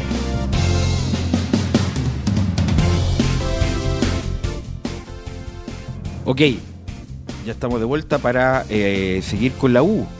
Con la U porque eh, vi el partido entre Unión de Santa Fe y Tigre, que se estaba jugando la chance Unión de Santa Fe de salvarse, y me dediqué a ver a Franco Calderón, el central. Además, había un, el estadio estaba abarrotado, no caía nadie, ni una aguja. Jugó con línea de 7 prácticamente el Kili González. Y el, que estaba ahí en el centro de la saga era Franco Calderón, buen jugador, firme, duro, eh, obviamente lo vamos a ver en otras circunstancias, que se dice que es el, ya está listo, está listo y sería el primer refuerzo de la U en la temporada 2024, un central, me imagino, reemplazando a Neri Domínguez. La U va a tener dos bajas importantes, no va a contar ni, con ni con Saldivia ni con Casanova, que está jugando cada vez peor. Así que qué mejor que escuchar a Mario Fuente y a la vuelta lo comentamos con el panel. La U nuevamente no pudo ganar dos partidos seguidos en el campeonato nacional y esta vez fue contra Coquimbo Unido, que en las dos claras que tuvo pudo amarrar el partido también exponiendo la expulsión de Matías Saldivias que queda automáticamente fuera del encuentro ante Cobresal en el norte. Es por eso que escuchemos el análisis del partido en la voz de Mauricio Pellegrino que nos dice hicimos muchas cosas bien, pero la figura del partido fue el arquero por su actividad. Sí, fue un encuentro sin duda con demasiados acontecimientos en contra, ¿no? Como para poder eh, hablar de otra cosa, ¿no? Pero en lo futbolístico creo que hicimos muchas cosas bien, lamentablemente, ¿no? Por las dos jugadas que tenemos antes del gol, la actividad que ha tenido eh, su arquero, que para mí fue la figura del partido, la expulsión, el penal, penal, bueno, desafortunado. Bueno, son penales de interpretación, ¿no? Porque digamos el reglamento es muy fino, a nosotros nos dieron una charla, pero bueno, son penalcitos, te, penalizan muchísimo, valga la redundancia, y son de interpretación, te pueden cobrar o no, ¿no? Entonces, bueno, hay una doble rosa en la, en la pierna, pero la mano está muy abierta y ahí está la, está la interpretación del árbitro, ¿no? A pesar de eso, creo que bueno, la, segunda parte del equipo estuvo organizado, no perdió el orden, sabíamos que un gol no iba a meter en el partido, fue un poco tarde, pero bueno, nos metimos en partido, tuvimos esa ilusión y tuvimos mucho empuje yo no recuerdo situaciones de gol del rival, no son un gol de penal, un gol de córner, han hecho su partido, creo que les encajaba bien la igualdad y se han llevado tres puntos importantísimos. Estamos muy apenados, pero bueno, hay que seguir pensando en los próximos dos partidos y hay que seguir con esta actitud que hemos trabajado y dar vuelta a la página. Nos hemos dado cuenta que son muy pocas las ocasiones que genera el cuadro azul en todos los partidos y necesita mayor efectividad. El día viernes ingresaron los tres centrodelanteros que tiene la U y gracias a un autogol pudieron descontar en el gramado de Independencia. ¿Qué dice Pellegrino al respecto? Bueno, escuchémoslo aquí en Estadio en Portales. A veces esto es así. El de Leandro ha sido un cabezazo abajo del arco. Bueno, el Chorri ha tenido una volea, ha tenido también un cabezazo abajo del arco. Finalizar la primera parte. Bueno, no hemos tenido esa certeza que se necesita, pero hemos tenido las situaciones. Nico ha tenido alguna. Hay que seguir trabajando y quedarse con eso. Es difícil crearle situación a este equipo se repliega bien, jugaban con el tiempo, el gol obviamente se le puso todo de cara, a pesar de eso creo que jugamos un segundo tiempo con bastante madurez, no alcanzó, pero dimos imagen de equipo hasta el final. Habla también sobre todo lo que pasa por lo mental, porque cuando el equipo le marcan, por más que esté atacando por todos los ejes de ataque, termina derrumbado y desconcentrado en muchas ocasiones con pases y controles incluso muy errados, como fue el caso de Juan Pablo Gómez, que por eso también termina saliendo. Pasemos a escuchar a Mauricio Pellegrino qué dice sobre su equipo y lo mental que le está pasando durante esta segunda rueda. Bueno, por lo futbolístico obviamente y tiene que ver con lo mental, ¿no? Si uno va 1 a 0, tenemos que tener calma, esperar esa jugada, no, no perder los papeles. Yo creo que bueno, es un poco todo, ¿no? Lo futbolístico abarca todo, ¿no? Pero bueno, yo creo que hemos tenido altibajos que tienen que ver, pero hemos obviamente dado la talla en muchísimos momentos, en muchos partidos importantes. Creo que hemos jugado muchos partidos. Este es un rival que está en la parte más alta. Creo que hemos sido mejor que ellos. Entonces, bueno, no sé si es consuelo, pero ellos han tenido la efectividad, por algo están ahí, pero hay que seguir por esta línea. Creo que el vestuario está haciendo muchas cosas bien. Construir un equipo competitivo no es un tema sencillo y bueno, pero creo que estamos en ese camino. Sí, el tema mental obviamente que es importante, un tema a trabajar. Yo creo que hemos salido una etapa del miedo, del miedo a estar abajo por, un, por una etapa de las posibilidades. Y en el mundo de posibilidades uno necesita algo que es fantástico en el deporte, que es la superación. Yo lo he hablado mucho esta semana con ellos, hoy, la superación es, lo más lindo que hay. Y estamos en ese momento, el club y la institución, el equipo ahora está, bueno, mirando para entrar a una copa, no sé si será suficiente, pero bueno, es un, son escalones que se han subido. Y ya para terminar, mucha autocrítica no hemos escuchado a lo largo del campeonato nacional, ni del técnico ni de los jugadores, por eso que Mauricio Pellegrino fue consultado sobre esto, sobre qué autocrítica hace, faltando dos partidos que podrían ser los últimos del estratega argentino vistiendo la casaquilla azul. Así que pasemos a escuchar la última de Mauricio Pellegrino aquí en Radio Portales. Bueno, la autocrítica la hacemos mucho, ¿no? Y obviamente que todos somos responsables, lo que dije recién, de lo futbolístico, de lo mental, de errores, digamos que no hemos podido encontrar en, en los partidos que necesitamos claves, soluciones hay muchas cosas que debemos corregir. En el, en el deporte siempre queda levantarse al otro día, ir a entrenar para trabajar. Una cosa es la, la satisfacción del hincha, que siempre quiere más, el deseo, otra cosa es no olvidarnos de dónde venimos. Yo creo que hay que tenerlo siempre presente, y lo que dije recién al compañero, no sé si alcanzará, pero creo que bueno que el equipo ha mejorado en muchos aspectos, la concentración en el trabajo, en la disciplina, en el respeto del equipo. No sé si alcanza para ser eh, obviamente un equipo que represente a la U a todos los niveles, pero sí que está en camino de. ¿Qué les parecen las declaraciones de Mauricio Pellegrino al respecto de su equipo faltando dos fechas solamente contra Cobresal y contra Ñublense aquí en Santiago? Así que todo esto a la mesa de Estadio Portales, que tengan una muy buena tarde. Ok, gracias Mario. Eh, bueno, la U eh, hizo primeros 20 minutos bien interesantes, diría, bueno, primeros 20, donde fue intenso, donde tuvo tres claras, la, una de Palacio, una la de una de Palacio que tampoco llegó y sobre todo la de Leandro Fernández después de un muy buen centro de, de, de Asadi, donde llega exigido y le pega con la cabeza, pero si se lo hubiera cruzado al palo era gol, se la tiró muy frontal y estuvo, no obstante eso estuvo muy bien el, el Mono Sánchez. Y después Casanova que se la come ahí con grave error de Casanova, con Holgado, le gana el quien vive en área chica, Casanova no anda bien, eh, le hacen el, gol, después, de la, después viene la expulsión, el Después viene el segundo gol, el penal, que ya lo conversamos con René. Y no obstante eso, la U, pero Palazzo tuvo solo el descuento, que hubiera sido muy distinto irse con un descuento para afrontar todo el segundo tiempo con un descuento de Palazzo, que se lo pierde solo, solo, solo en el área chica. Y eso fueron muchas incidencias, Camilo, con lo Alberto, como para darlo vuelta en el segundo tiempo. Mucha incidencia y sobre todo la, la de la expulsión. Ahí cambia, ahí cambia mucho el partido para bueno, porque, porque viene después rápidamente el segundo gol, ya estaba en desventaja cuando, cuando lo cometen, eh, cuando, cuando expulsan a Saldivia, pero claro, pero habría cambiado a lo mejor un poco eh, con, es, con ese gol, con esa ocasión que pierde, ese fue de Fernández el, el pase justamente, el centro para, para, para Palacio. Estaba solo, estaba solo. solo. chica Carlos Alberto. No, yo creo que si la U en los primeros 25 hace un gol, gana el partido. No, la U jugó bien, partió jugando muy bien, se creó todas las posibilidades cuando hay un arquero como Sánchez que estuvo excelente, excelente, y con suerte además, era difícil. Después la expulsión, un partido muy raro, un penal que para mi gusto no fue, ya lo, lo comenzamos latamente con el señor eh, eh, René de la Rosa. Entonces se dieron todas las cosas extrañas y así todo, si el descuento llega tal vez 10 minutos antes, a lo mejor la U la alcanzaba por lo menos para empatar, porque la U no merecía perder, por lo menos el empate era lo más justo. Pero el fútbol está hecho de estas cosas. Ahora la pregunta a Velo y Camilo, ¿Quién juega de central Tapia con Domínguez? Tapia con va a seguir. Claro, ¿y quién juega va a sacar a Palacios para meter a Guerra? Esa es la, la- la incógnita que tengo en este minuto. Bueno, y si había alguna chance, yo creo que con esto no hay ninguna chance de que Pellegrino siga. Eh, independiente de todo lo que se ha dicho, estabilizar el club, pero con este plantel debiste haber estado más arriba, viejo. Más arriba. Eh, incluso con 3, 6 puntos más estaría tranquilamente peleando la Sudamericana y no con tan este rendimiento tan irregular. La verdad, un- me parece un buen tipo Pellegrino.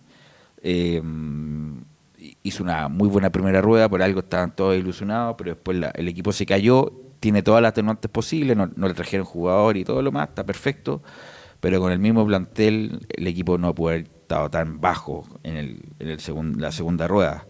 Eh, así que bueno, la U tiene estos dos partidos con Cobresal eh, el domingo a las 18 horas en El Salvador, así que va a ser un, va a estar todos pendientes de ese partido, por- no por la UA, sino más bien por lo que pueda hacer Cobresal, y termina con Ñublense el sábado subsiguiente en el Santa Laura para dar por terminada la temporada. Vamos a ver si le alcanza o no, vamos a ver qué pasa, qué resuelven los muchachos, pero insisto, ya lo, lo comentamos mucho, eh, esta segunda rueda la verdad fue muy mala.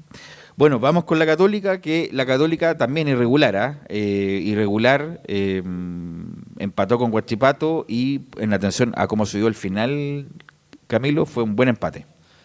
Sí, termina, comienza ganando, eso sí, mejor la Católica el primer tiempo. Guachipato no, no llegó al arco de al arco de Perenich, eh, estuvo bien. La, incluso la Católica a los, a los dos minutos ya puede haber convertido una de Gonzalo Tapia, después de un pase de Pinares, y que bueno, finalmente la manda afuera. Después el propio Pinares también, eh, que pudo haber convertido y el arquero Castillo la manda al córner. Y bueno, después viene la de San Pedri, que al final del primer tiempo el gol. Y claro, el segundo tiempo igual Guachipato tuvo una clara con, con en los últimos minutos con, con Cris Martínez. Eh, mejoró Guachipato en la, segunda parte cuando, cuando realizó modificaciones. Pero antes de escuchar Velus, lo más reciente, antes de escuchar declaraciones, lo más reciente, lo ya uno, uno de los jugadores que no va a continuar en la Universidad Católica para la próxima temporada, lo, lo veníamos mencionando, se lesionó también Brian Rovira y hoy día Católica comunica que eh, de mutuo acuerdo, esto lo publicó en sus redes sociales, la Católica, hoy lunes 27 de noviembre informamos que se puso fin de mutuo acuerdo entre Cruzados y el jugador al contrato de Brian Rovira. El volante colombiano, luego de confirmarse una lesión muscular, solicitó a Universidad Católica rescindir anticipadamente, rescindir anticipadamente su vínculo y va a retornar a su club de origen, Atlético Nacional de Medellín, para continuar su recuperación. Así que uno menos para la Católica, llegó como refuerzo este año y o como incorporación más bien en realidad. ¿Quién lo trajo? Lo trajo Holland al principio. Holland, no, era una broma. Obviamente que lo trajo Holland.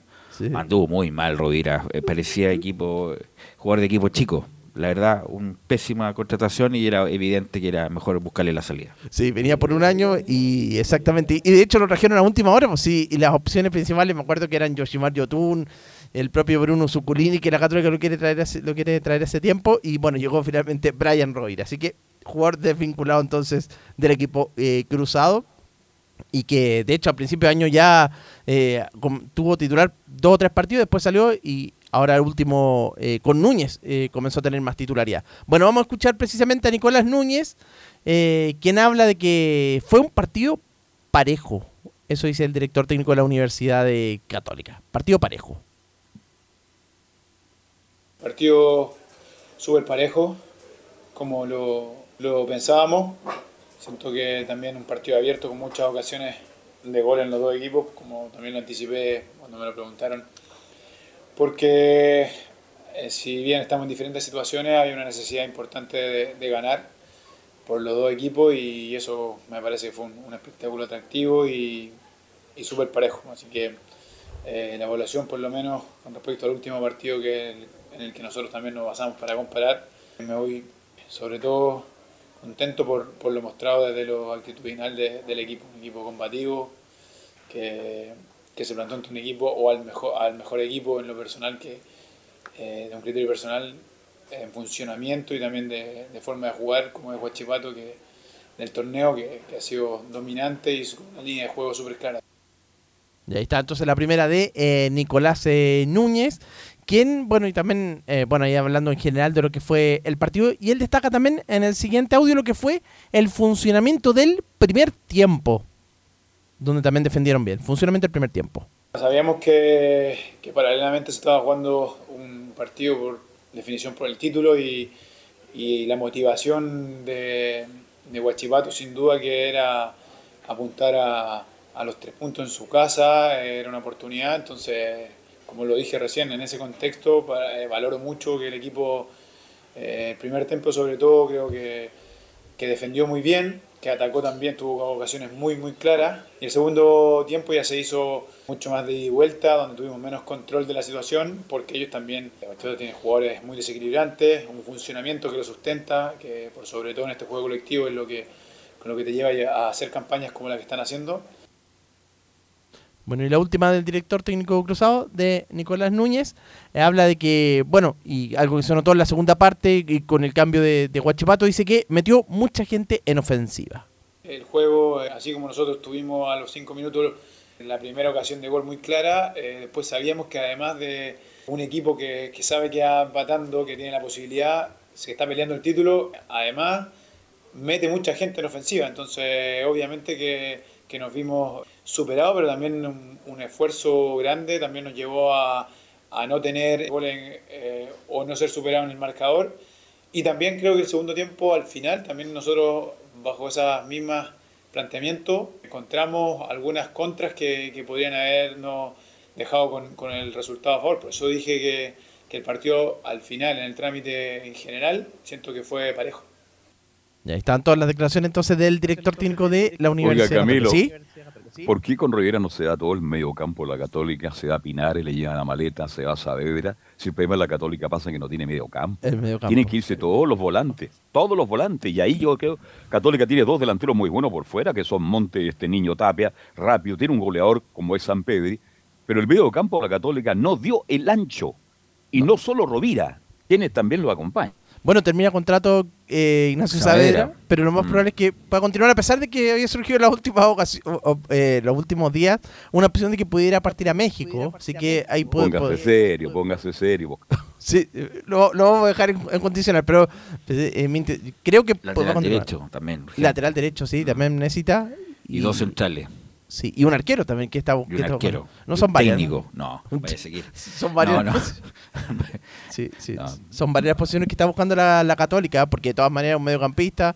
Ese es como el, el- el objetivo principal también. Y, y así que, bueno, y como usted dice, Carlos, lo de, lo de Pinares, eh, claro, que, que anduvo mal este, este año. Así que hay que ver si, si va a continuar para la próxima temporada. Algunos que están eh, en proceso de, renovación son Parot, el lateral izquierdo, que, que ahora jugó como, como central, jugó en este partido. Ah, y bueno, Católica va a tener que ver pensando en No, esta... Parot, insisto, y la hemos- terminemos, la Teletón terminó, ya basta de caridad, si Parot es un acto de caridad ya, esto es fútbol profesional, Católica no puede tener a Parot en su equipo, weón. Sí, es cosa de verlo jugar, te defiende, no, es lento, llega a todas lento, tiene buena técnica, sí, pero él, si es defensor es para defender, y no defiende, no gana por arriba, eh, a mejor puede seguir jugando al fútbol, pero no a lo, a lo que quiere Universidad Católica, que, que es un equipo líder en el país, pues Camilo. Exactamente. Y lo otro, eh, eh, bueno, Mager, que es uno de los que sigue, que también en general se vio bastante, bueno, se vio complicado. Él comete el penal al final, en el, en el- el fin de semana, contra mm, el jugador de, de Huachipato. Y, y aparte salió lesionado. ¿Burdizo se fue ya o no? Eh, ¿Burdizo se fue ya o no? Burdizo no se ha ido todavía, pero capaz que se haga prontamente un, un comunicado de que, de que no continuaría. Así gracias que, por todo, te damos un abrazo, gracias por entregar todo, que te desea que todo lo mejor, la típica que se dice en los comunicados. Exactamente, así que eso con respecto ya a lo que va a ser la parte final del, campeonato. Carlos y de Clemente Montes también, que anduvo en general, es verdad, tiene potencial y tiene, pero, pero la Hace rato que lo estamos esperando a Monti y no pasó nada. El fin de semana no anduvo. Hace rato es que a lo mejor va a pasar Le de... cuesta pasarse en jugadora, ¿eh? Le en velocidad es bueno, pero con la bota en los pies le cuesta un poquito. Va a pasar de promesa viejo crack en poco tiempo este muchacho Monte. Monte. Y, y lo último eh, es un algo ex- eh, fuera de la cancha eh, respecto a Brian Palmesano, que eh, fue el jugador más activo de, de Huachipato, uno de los mejores, y, em, y que finalmente recibió vai- insultos, ra- insultos racistas de parte de la barra de la Católica, dice ahí em, Brian Palmesano. Bueno, lo condena la Universidad Católica, también emitió unas declaraciones en su cuenta de Twitter. Y un último punto con respecto al estadio que hemos hablado tanto. Recién habló el gerente general de, de Cruzado, Juan Pablo Pareja, dice que el segundo semestre del próximo año, pero eh, va a ser, probablemente van a ser pocos partidos los que va a jugar la Católica porque van a tener un proceso de recepción de obras. Y eso es largo, eh, calculan unos tres meses, así que con suerte va a jugar las últimas fechas del campeonato del 2024. Así que eso con la Católica por, el, por, esta, por este momento. Carlos. Carlos. Ok. Sí, Bien, estamos. estaremos muy atentos entonces a lo que pase con el Estadio de la Católica. Claro, la, eso demora, Demora. eso definitivo. Pero bueno, ojalá Dios quiera que por ahí, por septiembre, octubre, el próximo año Católica ya esté jugando en su estadio. Bien, nos metemos de inmediato y ya estamos contra el tiempo porque nos van a informar de todos los Juegos para Panamericanos, de Colonia y mucho más, don Laurencio Valderrama.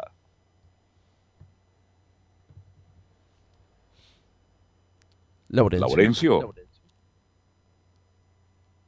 Ahora sí me escucha, Carlos, ahora sí. Ahora, sí, fuerte y claro, Laurencio. Ahora sí, muchas gracias. No, ¿Cómo no, estaba acá. están Harold Mainico? ¿Cómo están los muchachos? No, se fueron raudos de inmediato. De hecho, acabamos de conversar hace poquito con Sebastián Villavicencio, el presidente de la Federación de Básquetbol, con Camila Rodita Campos, quien fue una de las medallas de oro más emotivas en el par, en, la- en las pesas, digamos, y también con Vicente Almonacín, quien tuvo en la para natación, que también tuvo una emotiva medalla de oro. Obviamente ese material irá de preferencia en Estadio Portales edición matinal. Pero hay, hay varios, voy a ser con esto, hay varios temas que se han destacado en esta conferencia. Primero que todo, que hubo cerca del 80%, del 80 de público asistente al estadio. Es decir, que de los 100, del 100% de los tickets emitidos, llegó el 80% de la gente, lo cual igual es una cifra alta en atención a que los, los para panamericanos no es lo mismo que los panamericanos. Entonces, por ese lado, hubo bastante conformismo por, por parte de la organización y que también hubo una cierta autocrítica y saludar la autocrítica de Sebastián Villavicencio, el presidente de la federación, porque dice que obviamente se lograron muchas metas positivas, como los 51 medallas, y las 16 de oro, que superaron largamente lo que se hizo en Lima 2019, la mejor actuación de la historia del Team para Chile, pero que todavía hay margen de mejora, como diría Mario Sala, en los deportes colectivos y en particular en el básquetbol, donde Chile recibió grandes goleadas y que obviamente hay mucho trabajo por hacer ahí para el futuro. Así que en ese sentido fue una saludable conferencia de prensa y obviamente ya se han tirado líneas para lo que va a ser Barranquilla 2027, donde el Team para Chile quiere eh, llevar un buen contingente y sobre todo para París 2024, que también hay varios clasificados y se quiere superar la meta de los 19 clasificados que hubo en Tokio 2020, don Carlos. Eh, Así que eso es brevemente lo, lo que dejó esta eh, conferencia de prensa acá y cuando literalmente están desmontando todo, de hecho tengo un, una- un cúmulo de, sillas delante mío, así que así que están esperando que me vaya yo para, para terminar de desmontar todo. Y bueno, en cuanto a lo que es Audax Italiano, tuvimos la conferencia de ayer junto a Nico Gagatica, en, mi caso de parte de, del Auda, y Francisco Pancho Arrué tuvo algunas críticas sobre el tema, más que el arbitraje, sobre lo que pasó con Marcelo Díaz, que eh, le, tiraron cosas y tuvo un, partido aparte con la gente de Colo Colo. Es interesante la reflexión que marca Francisco Arrué, que dice lo siguiente em, sobre el caso de Marcelo Díaz. Mucha gente de Colo Colo viene en familia, pero también hay delincuentes que vienen acá, por el caso de Marcelo Díaz. No, referirme mucho a lo de Marcelo Díaz, ya quizás no, no, es necesario, ya todos saben lo que pasa normalmente con, con los delincuentes a veces que vienen al estadio, no con la familia, hay mucha gente de Colo Colo que viene en familia, que viene a ver el fútbol, pero siempre hay algunos delincuentes que, que lo único que quieren es, da- es dañar el espectáculo. Eh, esto se ha hablado hace más de 20 años desde que yo jugaba eh, y aún no lo pueden erradicar del fútbol. Y solamente complementar con eso, Carlos Velus, que el día de, a- de ayer, y nos tocó vivirlo porque nos costó mucho entrar al, estadio de la Florida, porque había un fuerte contingente policial. Y ese contingente se dio porque apedrearon el, el auto de Gustavo Quintero. Algunos medios irresponsablemente dijeron que, eh, que, que era insólito. No, fue, a ver, es lamentable el apedreo, sí, pero fue porque justamente hubo un intercambio de, de proyectil entre Carabineros y, y los Barra Brava, y justo eh, está en, en el fuego cruzado, como se dice, el auto de la familia Gustavo Quintero. Y afortunadamente salieron todos ilesos, pero un hecho condenable, pero hay que ser eh, riguroso la información y fue, eh, fue algo donde se, se vio involucrado, Pregunta, lamentablemente, el, el auto independiente- Quintero. Independiente del informe policial. Este, ¿Arrue va a seguir en el Audax el próximo año, no? Va a estar en evaluación. Todos sabemos cómo funciona el Auda, recordemos que inclusive el, el año pasado... Vuelve a Arica, eh, me a- contaron, ¿ah? lo están esperando en Arica. No, no, no, pero yo, ¿sabes por qué? Yo No. le veo condiciones. Le veo condiciones, obviamente ha tenido malas y buenas, ganó con Corrizal y todo lo demás. Ojalá le den un campeonato entero, o medio, una rueda por lo menos, pero lle- llegó recién después de haber sacado al argentino Fernández, y está Arrué, y además desconocía su historia de vida, la verdad, desconocía totalmente. tremenda. Brutal lo que vivió este muchacho. Francisco Arrué es de la generación mía, Arrué, cuando jugábamos Exacto. en contra de Colo Colo y la U. Y la verdad, eh, un tipo preparado y además jugó en los tres grandes, tiene conocimiento. Bueno, ojalá le den un- por lo menos un tiempo razonable en la Mauricio. Exactamente, y bueno, bueno, por lo menos ya logró el objetivo principal, que era asegurar la permanencia, y ahora, claro, lo que quiere eh, Arrué lograr la Copa Sudamericana, pero eh, va a haber una evaluación a final de año si es que sigue o no.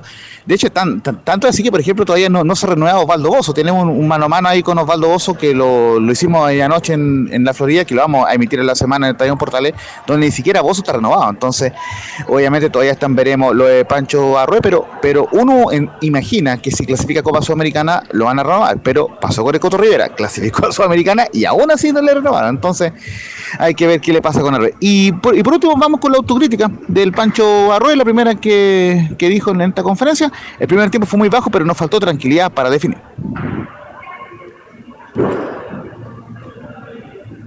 La primera, don Emilio. Primer tiempo muy bajo, muy bajo. colectivamente el equipo eh, me parece que se desordenó mucho, cosa que no había pasado en todo este tiempo, eh, muy bajo el primer tiempo. El segundo tiempo ajustamos eh, en el camarín y, bueno, el equipo que se vio el segundo tiempo el que hoy día a mí en, lo personal me, me representa. siento que buscaron la igualdad, tuvimos bastantes ocasiones de gol el segundo tiempo, muchas aproximaciones pero bueno, nos faltó esa, esa tranquilidad a la hora de, de definir. Eh, generamos volumen ofensivo, nos posicionamos en campo contrario el segundo tiempo, pero no nos bastó. Hay, hay eh, momentos en que estos equipos con jerarquía eh, marcan en los momentos justos y, y bueno, eso pasó hoy y terminamos perdiendo un partido que, que teníamos la, digamos, la la idea, ¿cierto?, de, poder, eh, de poder ganarlo.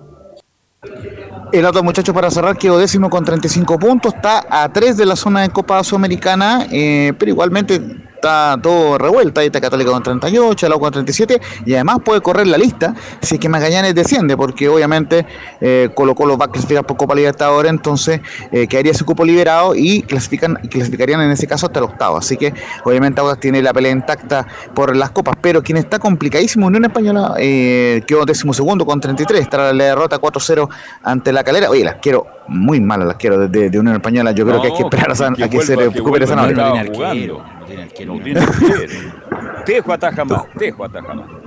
No, no, increíble, no, hasta, hasta eh, Chávez hubiera atajado más, pero increíble la Unión Española. Pero bueno, el punto es que eh, tiene que jugar, te colocó además el fin de semana, así que eh, Unión está muy complicado y hay que ver si que sigue o no Ronald Fuentes. Recordemos que manifestó su idea de continuar, pero lamentablemente ha tenido malos resultados y ahora este 4-0 no ayuda para nada porque además perdió ante un rival directo que se metió séptimo con 38 puntos como es la calera. Así que el martes estaremos ampliando ahí con más reacciones de las colonias y también con la gente de, de Magallanes, quien logró un histórico triunfo 4-3 ante Curicó, más allá que sigue con la principal chance de descender, pero eh, al menos salvó por una fecha luego de esa victoria agónica ante Curicó, muchachos. Fuerte abrazo desde acá, desde el Estadio Nacional, cerrando la, cobertura de los Parapanamericanos por Estadio Portales.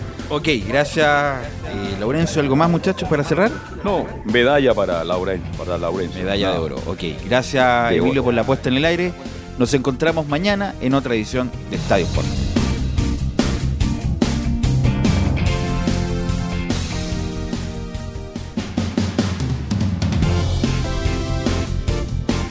Fueron 90 minutos con toda la información deportiva. Vivimos el deporte con la pasión de los que saben. Estadio en Portales fue una presentación de Almada Comercial y Compañía Limitada. Expertos en termolaminados decorativos de alta presión.